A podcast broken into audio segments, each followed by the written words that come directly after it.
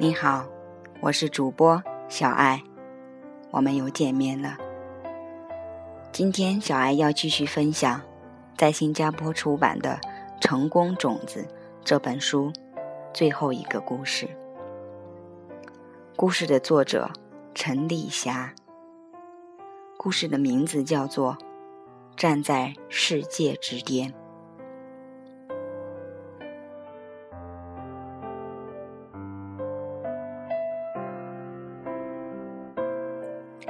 我的丈夫彭文才和我经营着一家信息技术咨询公司。我们十四岁就相遇了，十七岁开始约会，二十五岁结婚。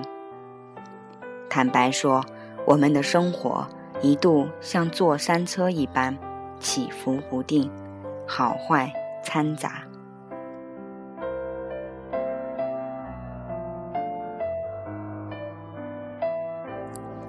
当我十岁的时候，曾看过一位美国母亲怀抱着她瘦骨嶙峋的即将死去的孩子。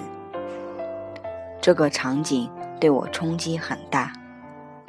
从那时起，我的愿望就是帮助穷人、病人，而且我发誓，总有一天我会建造医院和学校。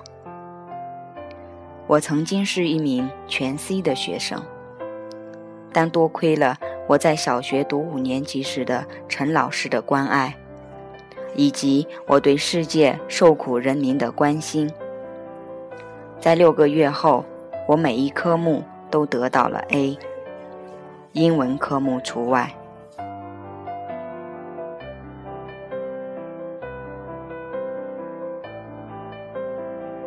不幸的是，在我小学毕业考的时候。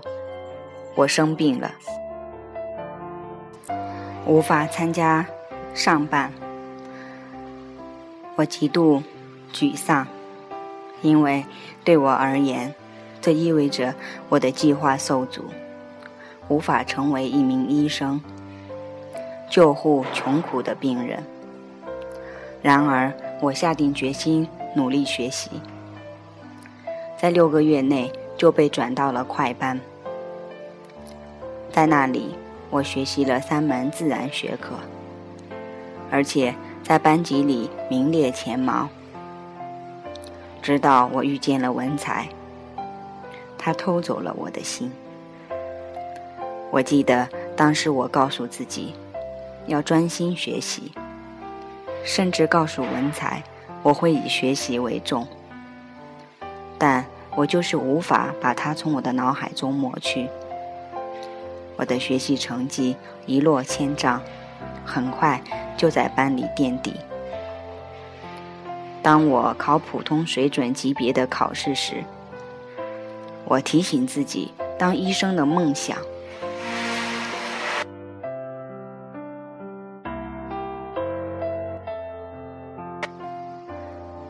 但我实现心愿了吗？答案是没有。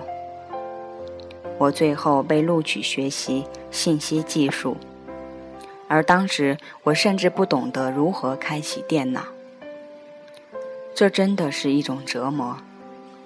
我不停地问自己：“你到底在想什么？你偏离了轨道，丢掉梦想，开始约会。”当时文才和我开始经常争吵。最终，我们分手了。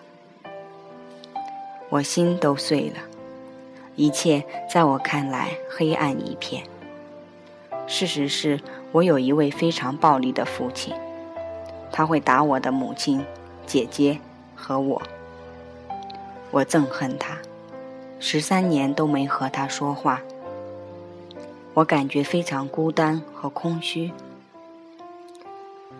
文才总是告诉我要安静下来，但我会反驳说：“你有那么好的父母，你根本不可能理解。”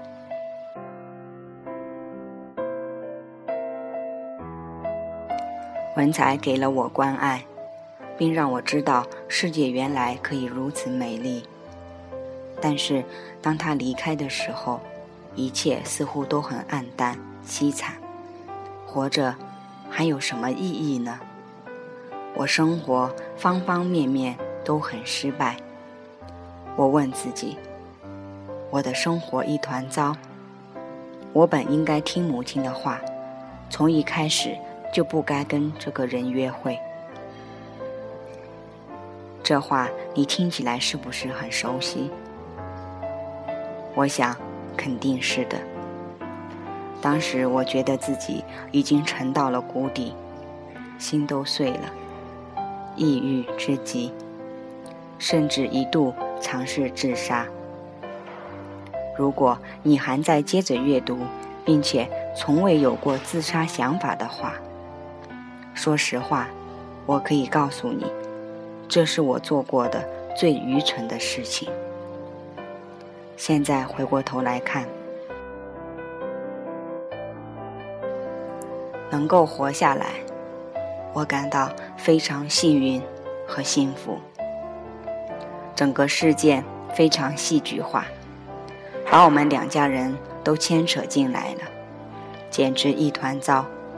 最终，我们俩决定复合，并尽我们所能疗愈我们俩所制造的创伤。我为什么和大家分享这么非常私密的，而且少有人知的故事呢？因为我希望借着这个分享，不再有人选择伤害自己。每个生命都有它美丽的地方，尽管有时我们可能会跌倒，在那一刻，我们可能觉得自己已经跌到了生命的谷底，谷底的谷底。我承诺，当你回过头去看的时候，你会看到，这其实只不过是过山车之旅的一部分罢了。现在，你一定在想着。这跟金刚智慧有什么关系？好问题，请接着阅读。十三年来，日子一天天过去，我找回了自己，开始追求事业上的成功。我为荷兰银行、惠普公司和宝洁做过项目，我每六个月就晋升加薪，甚至去澳大利亚进修。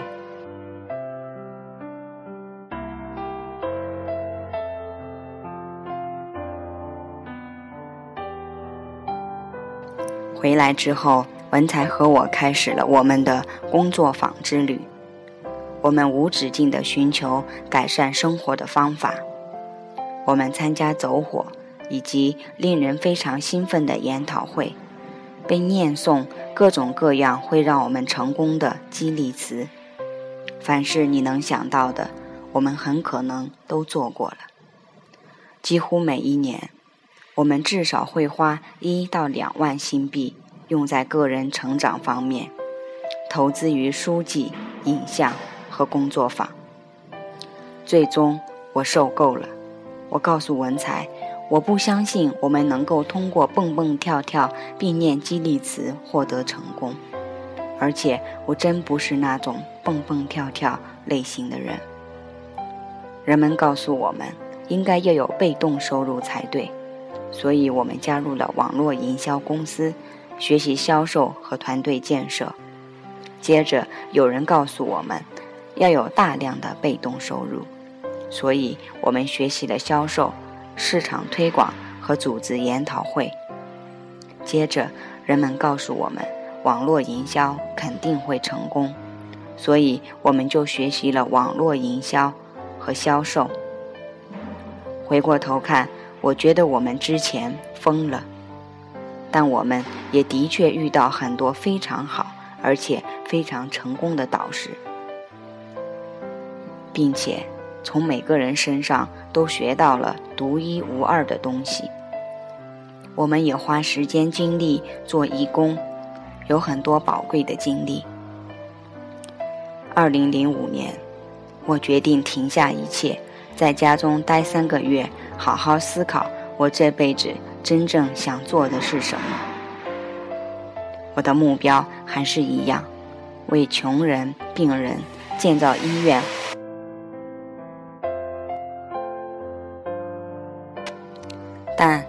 如何做到呢？我决定不再上班，文才选择不再续约。我们俩都热爱自由，我擅长编程，文才学习过动画设计，所以我们俩决定开创我们的信息技术公司。这时，文才还等着完成他的服务合约。我们也决定在家办公，这样就不会有太多的日常开支。而且我们可以每时每刻看着我们的孩子成长。直到现在，我觉得这是我们所做过的最好的决定之一。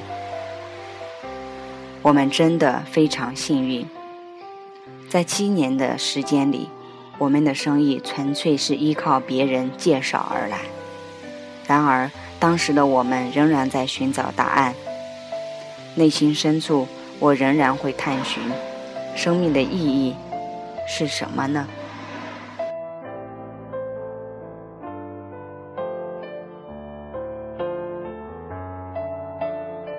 许多人嘲笑我，但我相信这是一个值得回答的问题。我们不会一直活着，总有一天我们会死亡。那我们为什么在这里呢？难道真的只是为了吃喝和工作吗？这个问题一直困扰着我，直到见到麦克格西，我找到了答案。这时，我们已经决定不再参加研讨会了。但有意思的是，我们的一位好朋友安迪给了我们麦克格西两晚的公开演讲的票。我们认真的讨论过后。决定，这是我们参加的最后一次讲座。讲座过后，我们无法入眠。当麦克格西讲到笔的时候，他击中了靶子。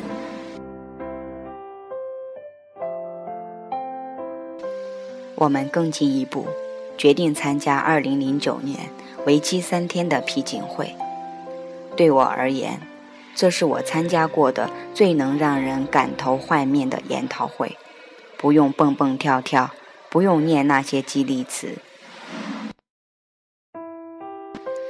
相反，我生命中体验到了真正的祥和、幸福。所有事情汇聚在一起，我开始理解我的佛法老师在过去七年里一直努力。想要教导我的内容，我意识到有一个体系对所有人而言都会时时刻刻，而且百分百有效，可以应用到我们生活、事业上，也能应用于世界上的一切事物。在批锦会中，我一直想着拥有一个乖巧的女儿，因为我的儿子之前相当不好带。不久之后，我发现自己怀孕了，而且确实生了一个无比真爱的女儿。她是个天使，如此快乐，富有慈悲心，而且机智、聪明。我相信这跟我在听金刚成功法则后感受到的祥和喜悦有一定的关系。现在，我的儿子也变成了一个天使。这是一位母亲能给予她孩子最好的礼物。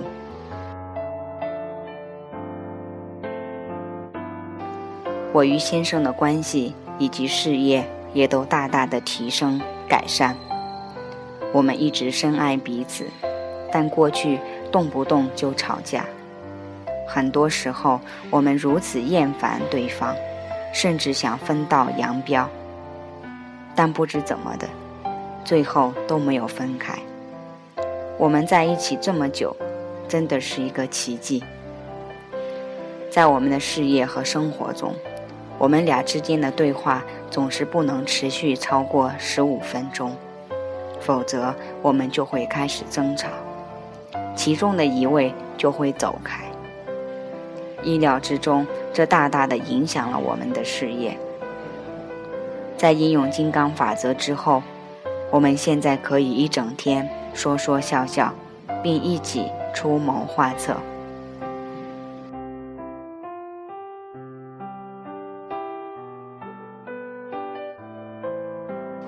二零一零年，我问麦克格西，我能帮他什么忙？因为他的教导给了我非常多的帮助。和塔拉一起，我们创建了 Global Family Supporter 点 com 的网站，为麦克格西的亚洲经典输入计划筹资。我非常感恩他能够给我机会做做这件事，种种子。二零一一年，我们决定帮助更多的人，并协助创办金刚智慧团队。头两年对我们俩而言非常有挑战，因为我的公公婆婆，也就是文才的父母，并不理解我们为什么免费提供我们的信息技术服务。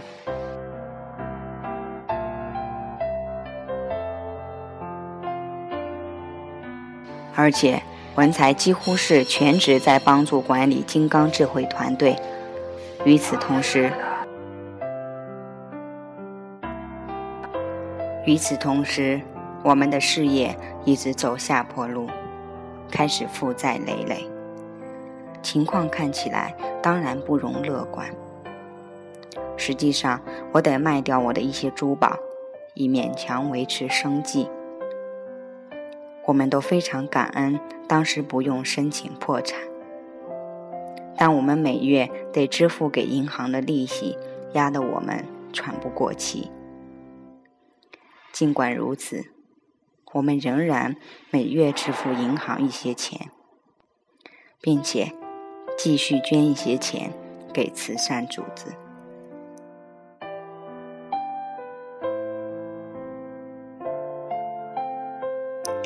我们也把大量的时间奉献给金刚智慧团队以及其他我们可以帮助的人。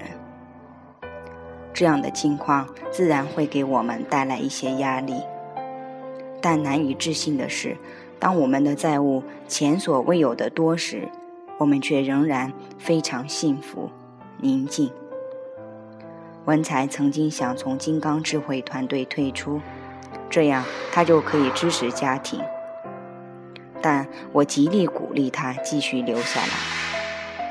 我们在事业上的问题，不是因为我们帮助金刚智慧团队导致的。之所以发生这样那样的问题，是因为我们没有足够多的好种子，让事业成功。在那一刻，我想很多人应该会干脆放弃，重新把焦点放在事业上。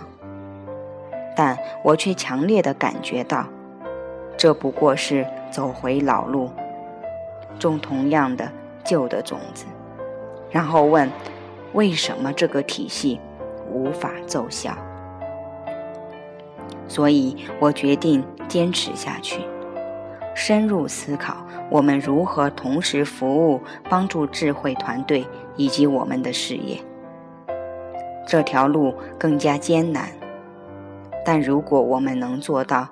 我们就可以取得突破，到另一个层次。我后退了一步，这样文才可以继续为金刚智慧团队服务，而我可以照顾家庭。每次他上完课或外出旅行回来，他都会跟我分享他的所学。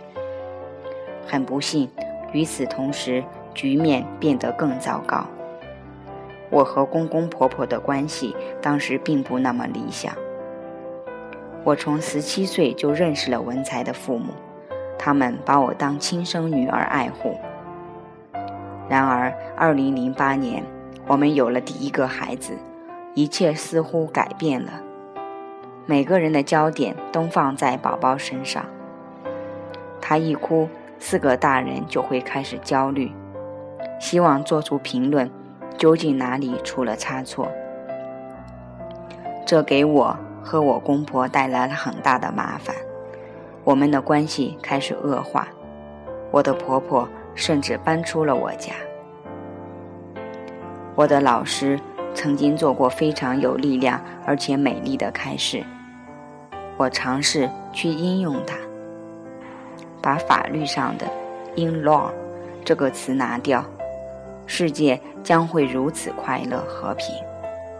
把你的公婆当做你的父母，这样你就会有两位母亲，两位父亲，有双倍的爱，这该有多幸福！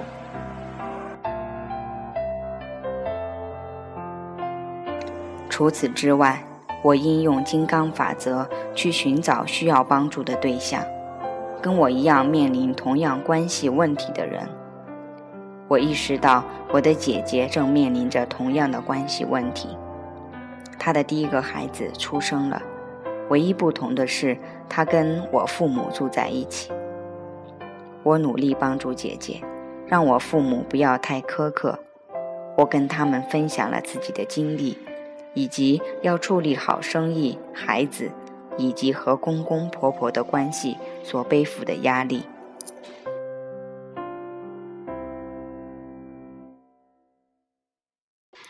一段时间过后，我的母亲开始缓和，他们在一起时都更加开心。接着，我给公公婆婆分享了这些观点：如何帮助他们自己的母亲。兄弟姐妹和他们自己的公婆相处更融洽。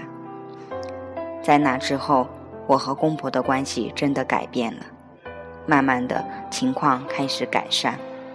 我甚至会和他们坐在电视机前看晚间的粤剧，并一起探讨剧情和剧中人物，好像回到了过去的美好时光。更重要的是，文才的父母变得非常支持我们俩正在做的事情。很多时候，我会思考，为什么这么多人学习的《金刚经》种种子之后，立刻就看到了好结果，但对我们而言，事情却似乎总是开始恶化，而且很多丑陋的事情开始呈现在我面前。文才告诉我。这是因为我们过去的坏种子开始以非常快的速度成熟结果，所以我努力记住这一点。甚至在糟糕的日子里，当我们负债累累、跟公婆关系紧张时，我们努力改善我们的关系，解决看似停滞不前的事业问题。我们一心继续种种子，不失钱，帮助我们的父亲、我们的老师。以及慈善组织，很多人可能认为我们疯了，但我们坚信金刚法则，而且我们已经体验过这个法则如何运作。到目前为止，我们已经还清了文才父母的所有债务，以及我们自己大多数的债务。我们已在邻里算是最高价之一的价钱，把我们的政府祖屋卖出去，也以比市场价低三成的价格买入了一间执行公馆公寓。在车价还没飙升于新政策未推行之前，我们用便宜的价钱买了我们的第一辆车。也花了比普通租金少过一半的价钱租到了一间办公楼。我们的生意在今年将会至少翻倍成长。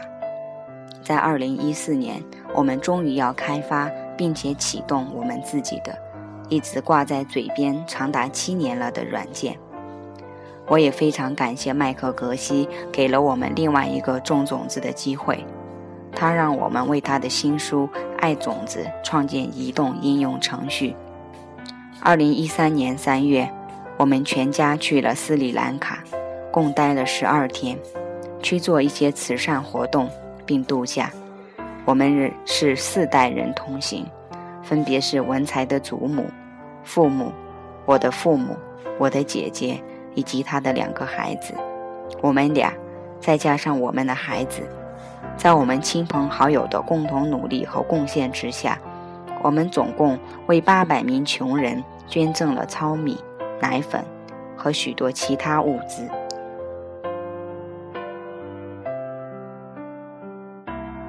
除此之外，我们邀请了几位大夫和药剂师义诊，为那些穷人看病，并免费提供高质量的药物。四位医生从上午十点。到下午四点马不停蹄地为八百名穷人看病。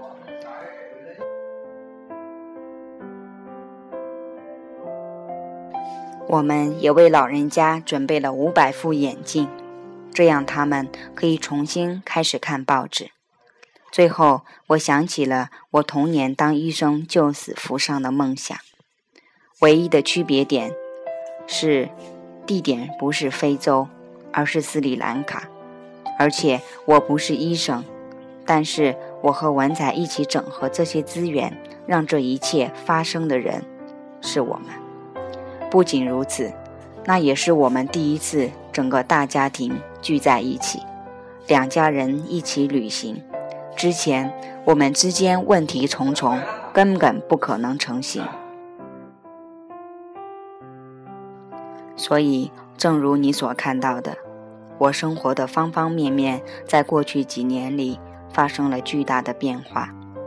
我与先生、孩子、父母、公公婆婆的关系，我的事业、财务状况，甚至我所到之处，身边的人都发生了改变。金刚法则运作如此美妙。当然，我所指的不是说我的生活就像童话般没有问题。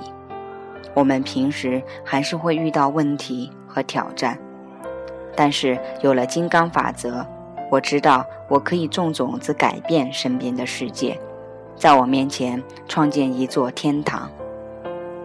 现在跟过去相比，发生了天翻覆地的变化，还是同样的那些人和环境，但一切都变得更好，而且每个人都真正的感觉到喜悦宁静。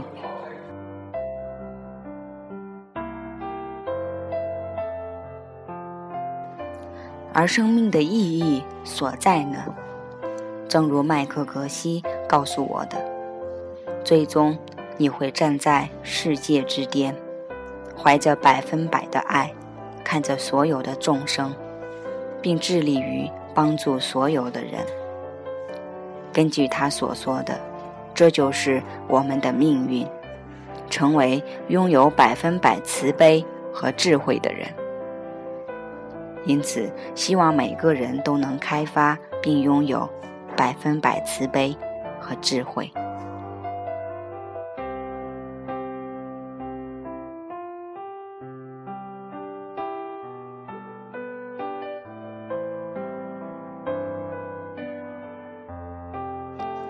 好了，作者的故事就介绍完了。小爱想要分享的是，在二零零七年，小爱自己因为恋爱失败，也陷入了人生的低谷。我曾经痛苦的在床上不停的发抖，没有办法睡觉，控制不住自己的身体，绝望。和对未来的一种恐惧，让我认为我真的掉进了谷底。但是现在，我也承诺告诉所有的听众朋友，我认为那段经历，回首再看，真的是再美妙不过了。它为我的生命打开了另外一扇窗。我开始了内在的心灵之旅，我体验到了前二十几年从来没有体验到的更深层次的喜悦和幸福，为我打开了智慧之门。所以，朋友，无论你现在在经历什么，你要知道，你有改变和创造自己命运的所有能力。这个世界拥有你想象不到的方法和奇迹，你需要的就是一把钥匙、一个按钮，甚至是更多的痛苦。直到有一天，你对自己说：“我受不了了，我要改变。”好了。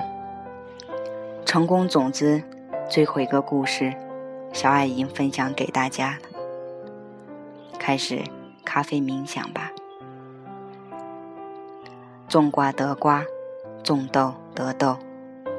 凡是我们所给出去的，都会加倍的回来。我是小爱，感谢您的聆听，再会。